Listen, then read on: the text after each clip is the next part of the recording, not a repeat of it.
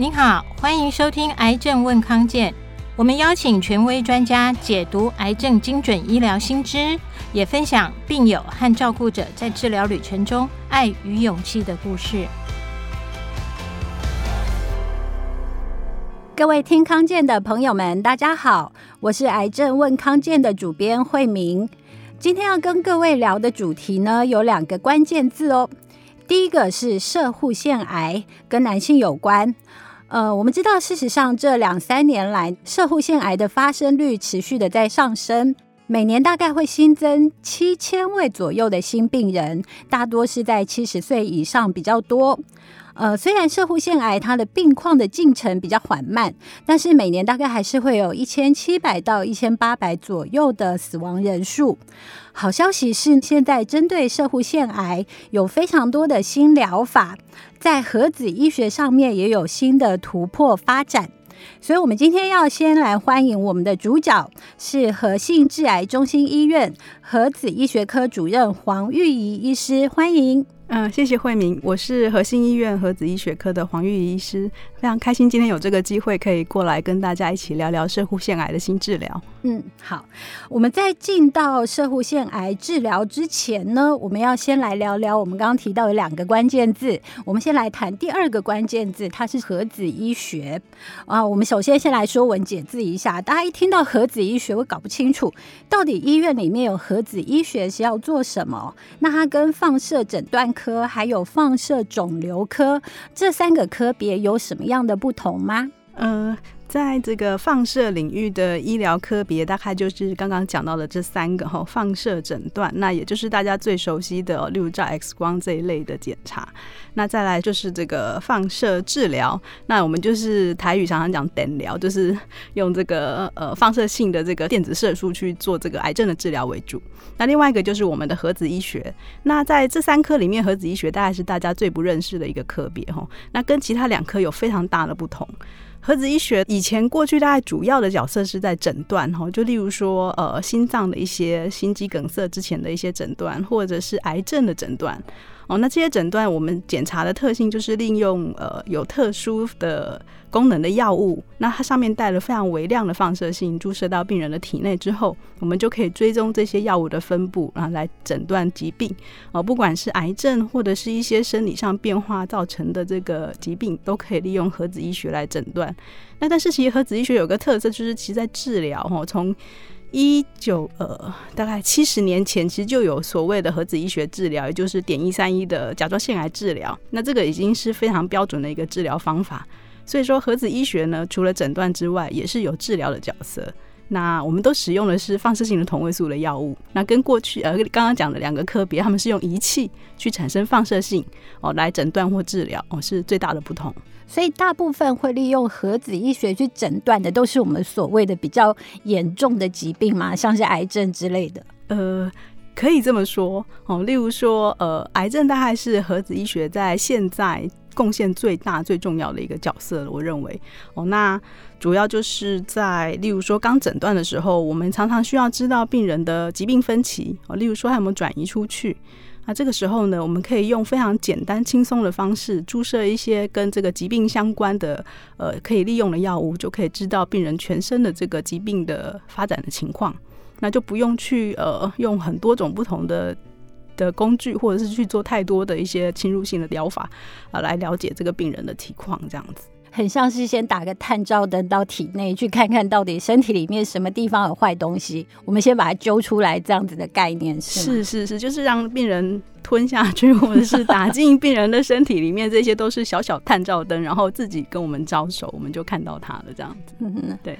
那我好奇啊，其实大家现在看不到黄主任，黄主任看起来非常的年轻，就是留了一头的长发，然后看起来就是一位很亲和的一位邻家妹妹。其实黄主任在核子医学科的这个领域里面已经有很长久的时间。嗯。那我们好奇黄主任你是怎么样投入这个领域呢？哦，好，应该是。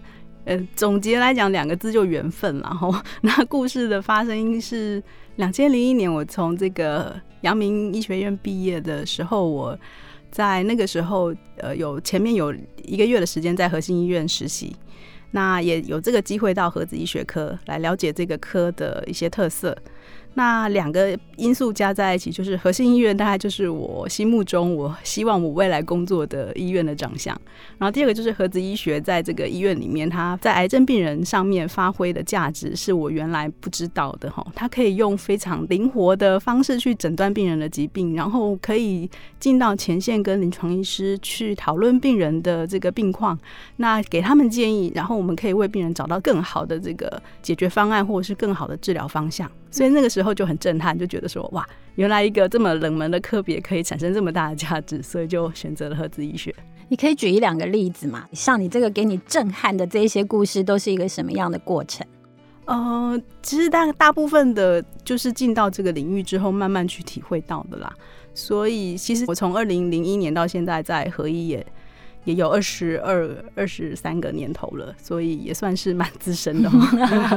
对，其实一开始我进到核子医学的时间点算是非常幸运，因为刚刚讲的这个核子医学在癌症的诊断，吼，那过去其实都是一些比较简单，而且比较偏向很后线的一些检查，例如骨骼扫描这一类的，吼。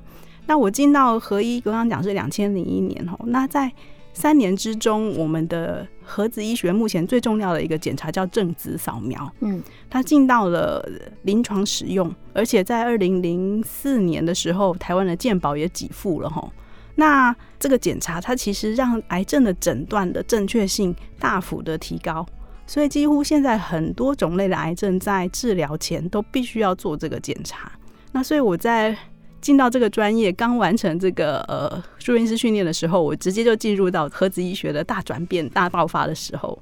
所以在这个时候，我们的角色大概就变得越来越有重要性。核心医院也算是蛮早就设立了这个核子的医学同位素治疗病房，所以我一进去，大概就开始接触这个点一三一在甲状腺癌病人的治疗这个部分。那其实很多病人在甲状腺癌治疗都是很早期的啦。那时候就觉得说，哎、我们这个治疗很轻松容易这样子。可是逐渐的呢，在过了十五到二十年中间，终于有新的疗法，然后进到核子医学。那这个疗法就是射护腺癌的前一个治疗叫雷二二三，针对也是比较晚期骨转移的病人。从这个雷二三开始，我就开始接触这些。社会腺癌的病人，那他们通常都是已经经过很多种治疗都无效，那可能同时还伴有骨头的疼痛等等的一些很辛苦的部分。那在这个治疗之中，其实我们开始看到，哎、原来我们这个新的疗法确实可以让病人的疼痛可以减少。但是呢，其实我们也看到，这么晚期的时候，病人常常疗效总有一天还是产生抗药性，那就陪着病人就是一路走过来，会发生最后我们不希望看到的这些结果。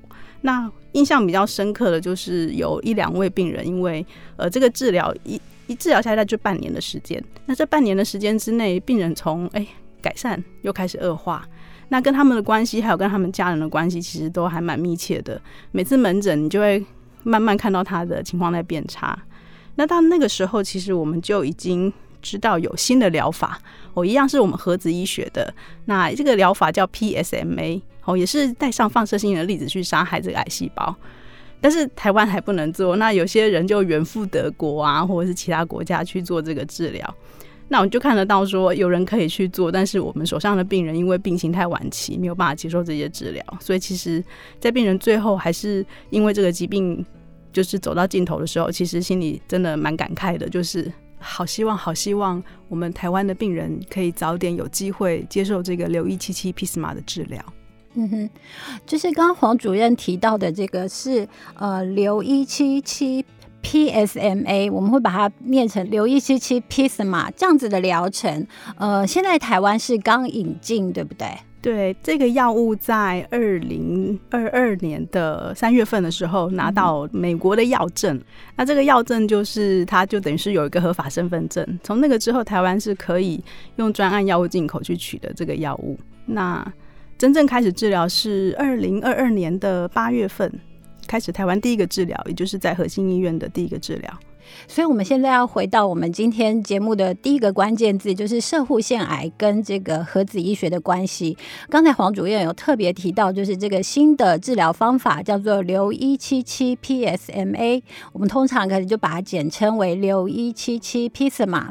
那这个治疗原理是什么呢？呃，这个药物我们大概先把这个重心放在 PSMA PISMA 这个这个特殊的药物分子上面哦，它是会呃去寻找身上哦会表现这个 PSMA Pisma 受体的细胞。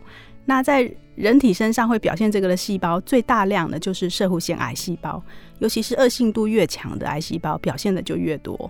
所以呢，我们一旦可以把这个药物标记上核子医学的哦，例如说我们的加六十八或者是氟十八的这一类，会就是小灯泡哈，把它粘上去之后，注射到病人体内，我们就可以看得到这个药物会不会被癌细胞吸收，而且我们也知道是哪些地方有吸收这个药物。那这个情况之下呢，我们确认了。之后就可以把这个灯泡换上去，我们就换炸弹上去。那炸弹就是硫一七七，所以这个炸弹呢就跟着 PSMA PSMA 这个分子进到病人的癌细胞里面去，然后就可以把癌细胞杀掉。所以它等于是一种标靶性的治疗哦。那它利用的这个毒杀的效果是来自于放射性。哦，就是硫一七七这类的放射性的核种，所以其实硫一七七 Pisma 从刚刚黄主任的呃有提到，就是从去年二零二二年的八月治疗到现在，已经大概累积了一些病人的治疗经验。那我们稍微休息一下，呃，稍后黄主任会有更多实际的例子来分享硫一七七 Pisma 对于射护腺癌的治疗效果，像是刚刚有提到，是不是真的会比较不痛，或者是副作用会比较少吗？还是说完成了这个硫一七七 Pisma 的疗程之后，所谓的射护腺癌就可以治好吗？还有哪一些癌症可以特别的适用呢？我们休息一下，稍后再请黄主任帮我们解答。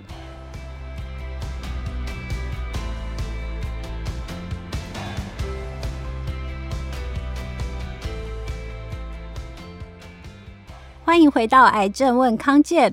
刚刚我们提到，核子医学在癌症治疗的发展也是突飞猛进，像是长寿病，也就是男性的大敌射护腺癌。呃，刚刚有提到硫一七七 Pisma 的治疗能够为病友提供更多的选项。那我们想要请问黄主任的是，它是所有的射护腺癌的病人都适用吗？呃，目前来讲，这个硫一七七 Pisma 的治疗，哈，它的标准用法还是放在比较后线。呃，也就是说，经过了荷尔蒙治疗以及化学治疗，疾病还会继续进展的情况之下，那就可以考虑来做硫一七七 Pisma 的治疗。那医师大概会建议病人在什么样的情况之下做硫一七七治疗会更好？呃，这一类的病人通常都是已经是转移性的哈。那以生物腺癌来讲，最常见的转移就是骨骼。那骨骼的转移，其实我们最担心的问题就是，当它太严重的时候，会影响到骨髓功能。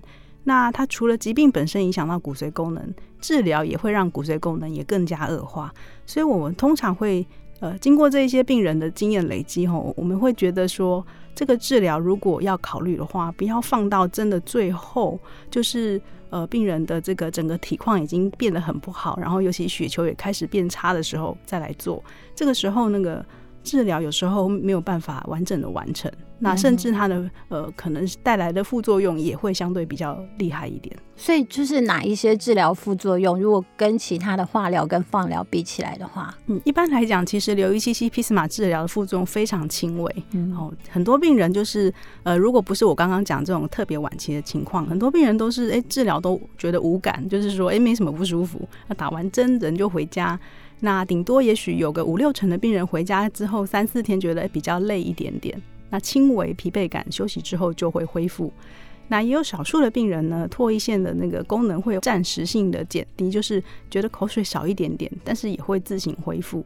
所以除了这些之外，病人有感的副作用几乎是没有其他会有影响到病人生活品质的。好，那这两个也都很轻微。那以医疗端来讲，我们比较担心的是血球的部分。那这个药物的治疗，当他的骨髓的这个转移并不严重的时候，他在这个治疗期间，他可能会轻微的血球下降，但是自行恢复的时间也都还蛮快的。一般来讲，大概四到六周都会恢复。但是如果等到是比较晚期的疾病的时候，他的骨髓功能会因为这个治疗本身哦，旁边的正常细胞也会受到一点点影响，所以会降得比较厉害。那就有可能会造成比较严重程度的血球下降，那这个时候治疗就要暂缓，那甚至不能恢复的时候就必须要停止。嗯嗯嗯。医师可以描述一下我们这个硫一七七 Pisma 治疗，它是一个什么样的情况？它是打针吗？嗯、或者它需要住在医院一两天这样子吗？嗯，它是一个静脉注射的疗法，没有错哈。那病人他需要在这个特殊的治疗室或病房里面，因为他使用了这个硫一七七的这个放射性核种，它在这个台湾的法规里面是受到管制的。所以呢，它有限制说，当这个治疗剂量哦，在一个程度以上，就要在核子医学专用的治疗室或治疗病房去进行。所以它必须要在医院里面。那这段时间打完针之后呢，它也必须要在医院里面停留大概六到八个小时的时间。在特殊的病房里面，我们会收集病人的排泄物，啊，这个排泄物是不能随意排进这个公众的排水系统。我必须在医院的储存槽里面储放到一个安全的情况下，才会释放出这个医院的这个到污水系统里面去。那但是呢，其实这个住院所有的需求都不是因为治疗很辛苦，都只是为了辐射防护 所需要的一些准备跟跟一些动作。那所以呢，病人其实是可以当天治疗。那如果例如说早上打针，那下午时间到了四五点，其实就可以离开医院回家。哦，所以他是不需要住一两天的。那因为就是治疗没什么明显的副作用，也不太需要留院去观察，哦所以算是很轻松的疗法。那其他的部分大概是有一些相关的注意事项，我们也会在病人治疗前后让病人了解。哎、欸，所以可能本来有一些听众跟我一样，就是以为它比较像是那个等疗，就是放疗方式。我可能做完硫一七七 Pisma 的治疗之后，我可能类似皮肤上会有放射性皮肤炎这样的伤害，其实完全不是，对不对？对，完全不会。嗯，就是因为我们刚刚讲这个是很标靶，所以我们的标靶层面是细胞层级的。所以它进到身体里面去之后，它只会被标靶的细胞吸收，剩下不需要，其实很快就会从尿液啊，然后就是代谢出体外。所以它会影响到大概就是癌细胞，或是一些少数的正常的，像是唾液腺这个路过的一些器官。那路过它很快路过排出去，也就影响很小，所以它不会有什么很明显的我们对碘疗了解的副作用哦。那它所有的作用都已经是在细胞里面了。嘿，所以像掉头发或者什么恶心呕吐这些，基本上在疗程的时候，通常是比较不会发生的，对不对？对，几乎是不会。我们目前做的这一些病人，从来没有发生恶心呕吐的状况。虽然在文献报道上，这个也是其中可能发生的情形哦，大概文献报道大概三成左右，但是我们自己是完全没有遇到过。那我怎么知道它未来的疗效好不好？怎么观察？怎么看呢？呃，以这个硫一七七 Pisma 的治疗，我们怎么去评估疗效？先定义它，我们大概就是看病人抽血的这个 PSA，好、哦，这个 PSA 有没有下降？那这个是反应大概比较及时、比较快看出来的。那以这个 PSA 下降，如果有下降就算有效的话。应该会有七成的病人可以达到有效哦，七成。对，一般这种就是比较晚期后线的治疗，通常有效率很少可以超过两三成呐、啊嗯。所以以留一信息来讲，可以到七成有反应，那算是蛮高的、嗯。那甚至说我们要很好的疗效，也就是说我们 PSA 如果要降到一半以下，就是减少超过百分之五十，这个也还有一半的病人有这个机会。嗯哼哼，所以算是呃以反应率、有效率来讲是相当好。那为什么它可以这么好？其实是因为我们的病人都是经过一个第一关的筛选才来做。适合度。对，那这个适合度的评估就是我们在上一段有讲到的，就是我们先用装了灯泡的这个。探照灯。对对对，我是确定说，我就看见我有敌人了，我知道我的那个攻击的标靶就在那里了，而且我也很明确，我的药物一定会进得去那边，所以说它会有效的机会就会很高。嗯嗯。那目前这个疗法有健保给付吗？嗯，很可惜，现在是还没有，因为这个还蛮新的嘛。吼，你看去年在美国才刚拿到药证，所以台湾的药证现在据我所知是在申请中。